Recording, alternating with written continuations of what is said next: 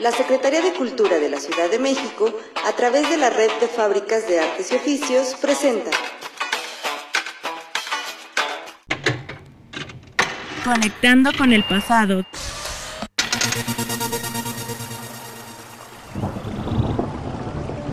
Donde lugares y objetos adquieren vida.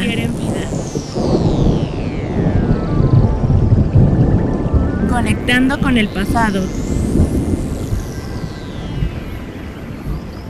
Donde lugares y objetos adquieren vida.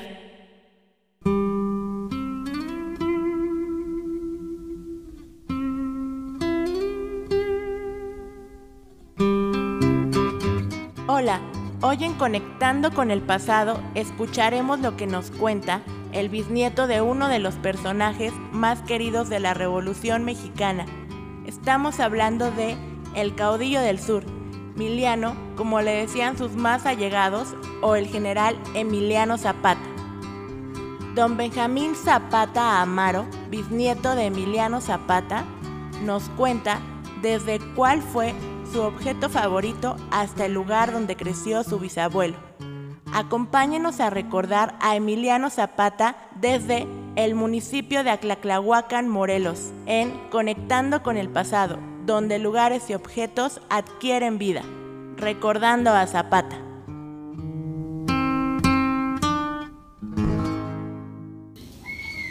El día de hoy en el programa Conectando con el Pasado estamos con don Benjamín Zapata Amaro, bisnieto de don Emiliano Zapata. Cuéntenos, don Benjamín, ¿qué recuerdos tiene sobre el famoso caudillo del sur, su bisabuelo? Bueno, gracias antemano por haber este, visitado acá su pobre casa. Cuando gusten, bienvenidos. Aquí somos humildes y siempre la gente se recibe con un gusto, con un aprecio porque siempre somos, somos los mismos, la misma sangre que dejó mi bisabuelo. Mira, en esa cuestión te puedo platicar que toda la, la cuestión del, del, de la casa de mi bisabuelo, siempre decían que él, él, él, tenía una casa, era la más elegante, pero en ese tiempo pues fue, fue de clase media, porque al tener una casa de, adobe es tener ahora sí más o menos un dinero, porque casi todos los que vivían así eran campesinos, pues vivían en, chinancales, en chocitas, pero él nos platicaba que era de, de, clase media, porque él tenía su, tenía, eran ocho sémilas, que él, la verdad, eran como tener ocho carros.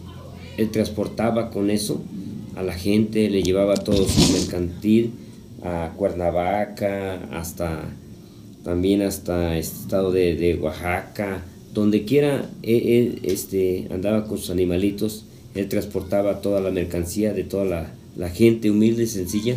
Entonces, en esa casa, qué bonito ir y recordar, se siente un calor para mí fraternal que dice uno que hago de cuenta que todavía existe él, porque al ver esos muros y decir, acá vivió mi bisabuelo, es algo que llevas en el corazón, que lo tienes plasmado, que lo tienes, la verdad, en la mente, porque mucha gente, mucha gente que viene de otros lugares, ¿cómo aprecian la casa de mi bisabuelo? Qué bonito recuerdo. ¿Nos puede platicar sobre alguno de sus objetos favoritos, algún objeto que le recuerden a su bisabuelo? Bueno, claro que sí, en esa cuestión a él le gustaban mucho los caballos. Él era arrendador, él también este, montaba los toros. Él era, este, ahora sí, arrendaba los caballos, él arrendaba cualquier caballo que, que él agarraba, le montaba, que era brioso. Él siempre fue un caballerango, fue un charro de abolengo que siempre, siempre domaba a, a las bestias, los caballos.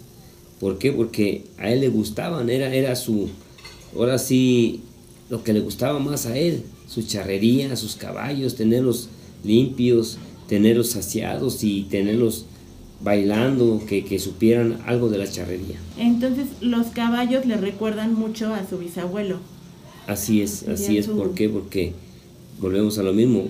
No sé si también tomé parte de él porque a mí me, me reencantan los caballos y me encanta arrendarlos hacerlos a la alta escuela, que, que digan sí, que digan no, paso español, piafé, rodaz, paso de costado, reverencias y pues, que hagan el paso del borracho, es lo que siempre me ha gustado a mí.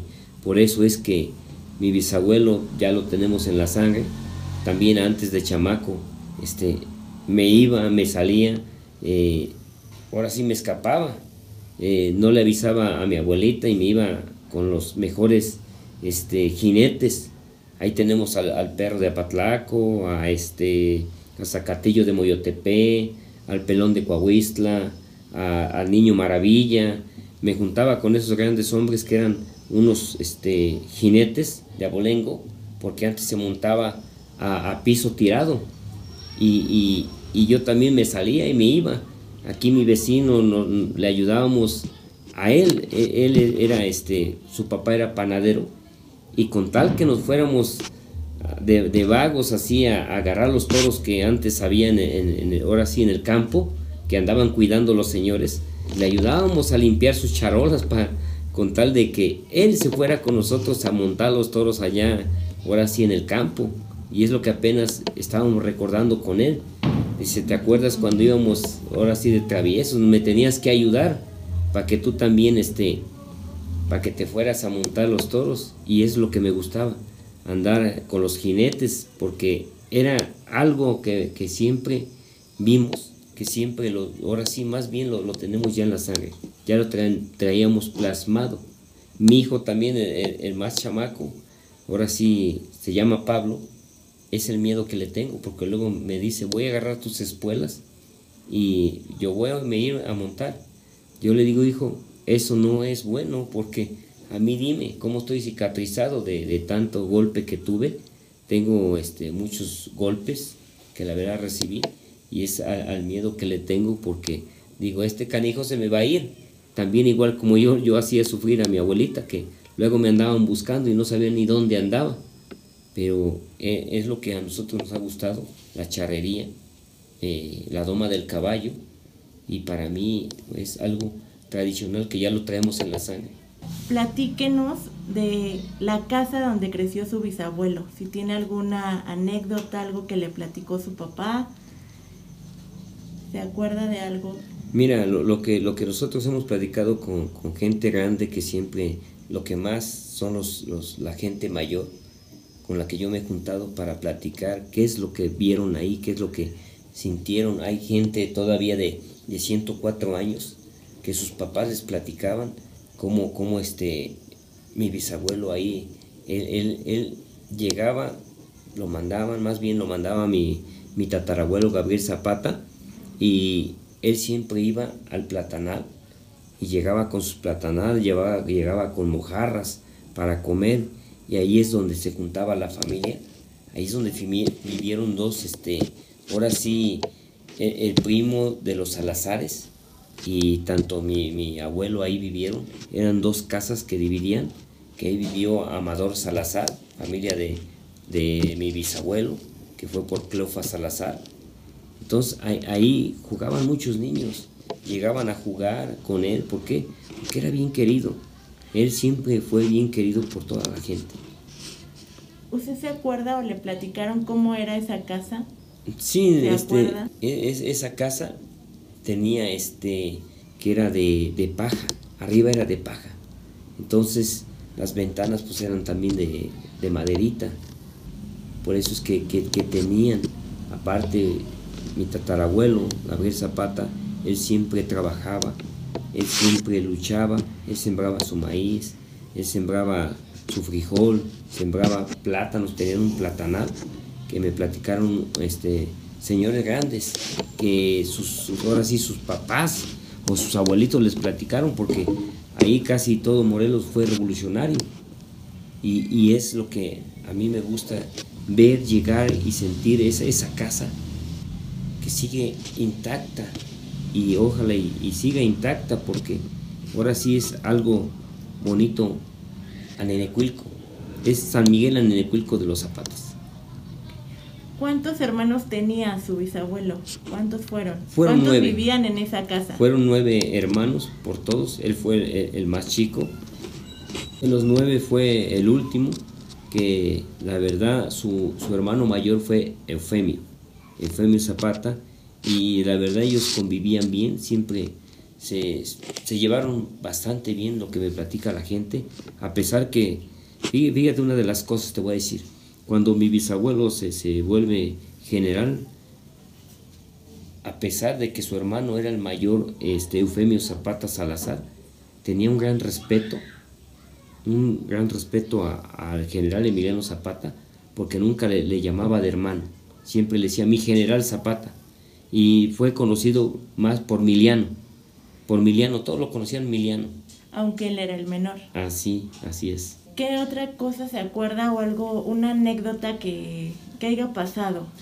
Mira, una, una cosa nos, nos, platicaron ahí, no sé si sea verdad, en esta cuestión que entre ellos mismos, entre mi bisabuelo y, y mi tío Amador Salazar, entre ellos mismos se quitaban las novias, que una vez este, pues ahora sí se molestaron porque que mi tío le había quitado la novia a mi bisabuelo.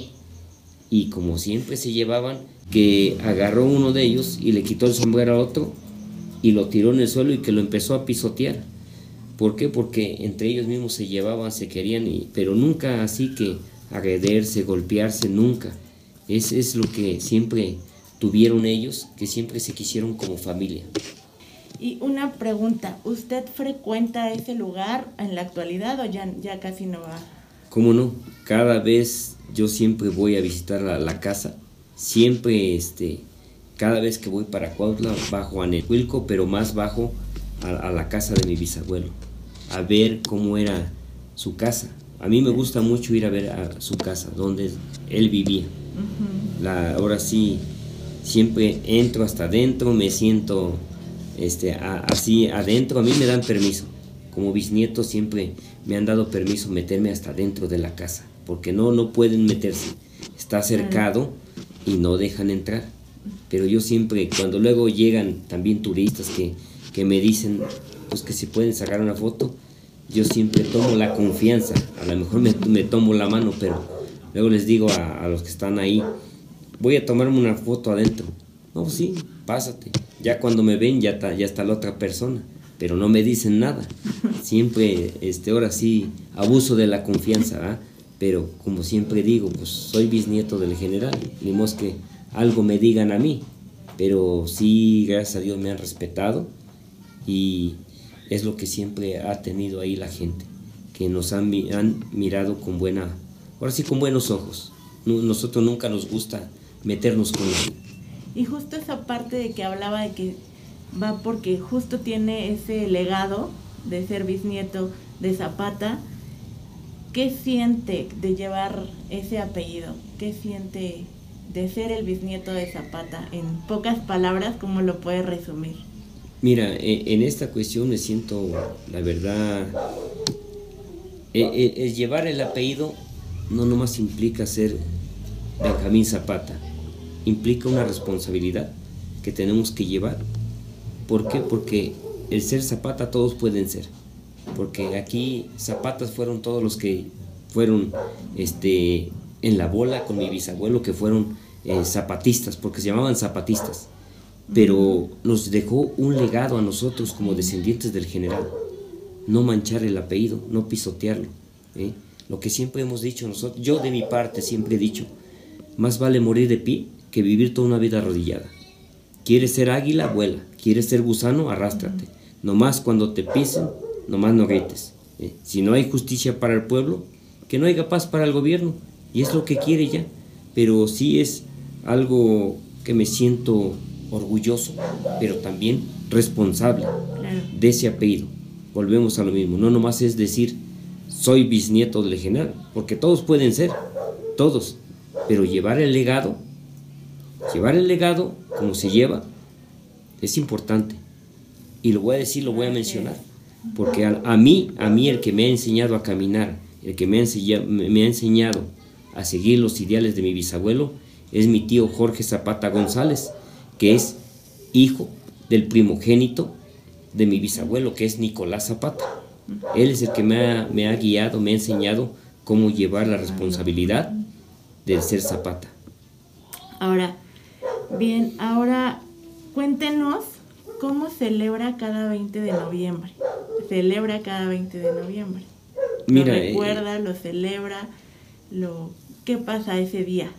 En, esa cuestión no, no es de celebrarlo, en esta cuestión es de rescatar nuestras costumbres, nuestras imágenes del 20, Ajá. porque es una revolución que ahí vamos a hablar de, de dos dictámenes, que fue uno de gobierno y uno, uno fue de- del pueblo. Cuando, mi, cuando, cuando se levantan eh, este, en armas este, este, Francisco y. Madero, es una cuestión. Ahí es poder por poder, ¿sí? Y aquí cuando, cuando se, se levanta mi bisabuelo, porque una cosa es 1910 y otra cosa es 1911. Mi bisabuelo se levanta en armas 1911, ¿por qué? Porque ya estaban cansados de que a los, los, los hacendados les quitaban los la, la tierra a los campesinos. ¿eh? Ya estaban cansados. ¿Por qué? Porque siempre los engañaban. ¿eh? Había una cuestión, fíjate, una de las cosas que mi bisabuelo estaba chiquito, 8 o 9 años que tenía, y le dice, le dice, ve a mi tatarabuelo Gabriel Zapata estaba llorando, él va a dejar el almuerzo y, y ve a, su padre llorando, y le dice, padre, ¿por qué lloras? Y le dice, no te preocupes, mira, mira lo que nos está pasando, mira lo que ya nos hicieron estos hacendados, estos dueños que se sienten dueños de, de la tierra. Y entonces dice mi bisabuelo, no te preocupes, padre, cuando yo crezca y sea grande, haré que esas tierras se devuelvan a sus propios dueños. Y así lo hizo. Unos ya ves que pues no congeniamos porque unos lo llaman bandolero, otros le llaman que fue asesino, que otros que, que pues, etcétera, etcétera, ¿no? Pero sin él no, no estuviéramos libres. Acuérdate que fue tierra, libertad, justicia y ley. Si no, no tuviéramos tierra, ¿dónde vivir? ¿Por qué? Porque el hacendado ya tenía todo en sus manos. Él, va a la hacienda de- del hospital, va a ver a, al, que está ahí y le dice este, pues que, que le devuelva su tierra a los, a los campesinos. Y lo que le, le contesta el hacendado, si quieren sembrar tus campesinos, pues que siembren en macetas. Entonces mi bisabuelo agarra, se va y, agarra, hace una asamblea y, y llama a todos y que agarren sus tierras. Quitan todos los cercados, porque ya, ya todos los cercados ya, ya tenían propiedad, ya, ya eran propiedad de, de cada quien. Acuérdate las, las casas de, de empeño. Las casas de empeño seguían trabajando los peones. ¿Por qué? Porque ellos, si sacaban una maquilita de, de, de frijol, debían 5 o 6 o una maquilita de, de maíz, ya debían 7, 8, entonces ya seguían trabajando porque ellos debían, Debían. bastante. Por eso eran las casas de raya, porque a cada, a cada este, cuestión de que pedía el campesino le ponían una rayita. Llegaban a las 4 y ya llegaban a las 5, le ponían a la mitad, ya eran 5. Entonces por eso eran las casas de raya. Me di cuenta que, pues dije, "Ah, ¿por qué tiene ese amigo bastantes tierras? Y que me van diciendo, pues si aquí fue una casa de raya, pues dije, "Ah, tanto así. ¿eh? Y, y gracias a Dios, pues me, me llevo bien con, con esos descendientes de esos que tuvieron la casa de raya, pero como digo, una cuestión es la lucha y otra cosa es seguir todavía agachados. Muchas gracias por contarnos estas anécdotas, esta forma de, de volver a vivir o revivir la historia a través de lugares, a través de objetos, a través de vivencias que ha tenido. Y siendo aún bisnieto de don Emiliano Zapata. Gracias a ti por haberme este, tomado en cuenta y gracias por venir a tu pobre casa. Pero aparte yo quisiera que, que se hiciera esta, esta, esta cuestión de que son 16 hijos de- del general. Son se- 16 hijos. Hay que reconocer a todos. Porque no nomás también a los hijos. ¿eh? Aquí yo he dicho, hay que reconocer hasta a la mujer. Porque la mujer fue importante en la lucha de, de los zapatistas. Ellos iban arriba de- de- del tren, iban haciendo este, la comida, las tortillas. Ya cuando llegaba este, el general con su tropa, ya las mujeres ya habían hecho su comida. ¿eh? ya llegaban ya nomás para darles de comer y ponían su fogata y a dormir. Pero muy importante porque ellas cargaban, ellas iban atrás del zapatismo de, la, de su marido, atrás, y aunque ellos, aunque ellos iban montados en el caballo, ahí iban con su canastito, su rebozo, aquí con su chiquihuite, y iban caminando. ¿eh? Por eso para mí sería siempre muy importante. Eh, hemos dicho que sin la mujer no somos nada. ¿eh? Sin la mujer, dice, dice, dice mi abuelita, me ha dicho, el día que tú hables de una mujer, es hablar, así me lo dijo, te lo voy a decir como me lo dijo, es hablar de tu chingada madre, porque vienes de una mujer. Y lo que haga tu mano derecha que no lo sepa la izquierda, porque somos gente que te hemos enseñado al valor de la mujer. Pero gracias, de veras de todo corazón, por haber venido, tomándote tu tiempo a estar acá con nosotros. Y sí me gustaría pues que ojalá y nos volviéramos a ver para otras entrevistas, para que tomaras este cuestión de mi tío Jorge Zapata, que tiene mucha historia, y también los demás. Ojalá y estemos unidos, unidos otra vez como ya lo habíamos hecho. Ojalá y nos unamos todos, porque el ser zapatismo implica mucha responsabilidad. Si un zapata ha detenido muchas cosas, con toda la familia, ¿qué no podemos hacer? Pero gracias de todo corazón. Te invito a que sigas conectándote con el pasado, donde lugares y objetos adquieren vida. Soy Laura García y esto fue Conectando con el Pasado. Producción Laura García. Realización Israel San. Conectando con el pasado.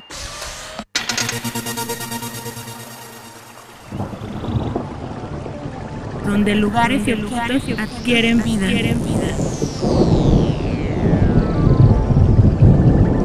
Conectando con el pasado.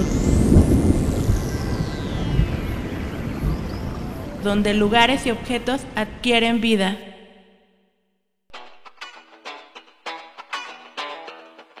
La Secretaría de Cultura de la Ciudad de México, a través de la Red de Fábricas de Artes y Oficios, presentó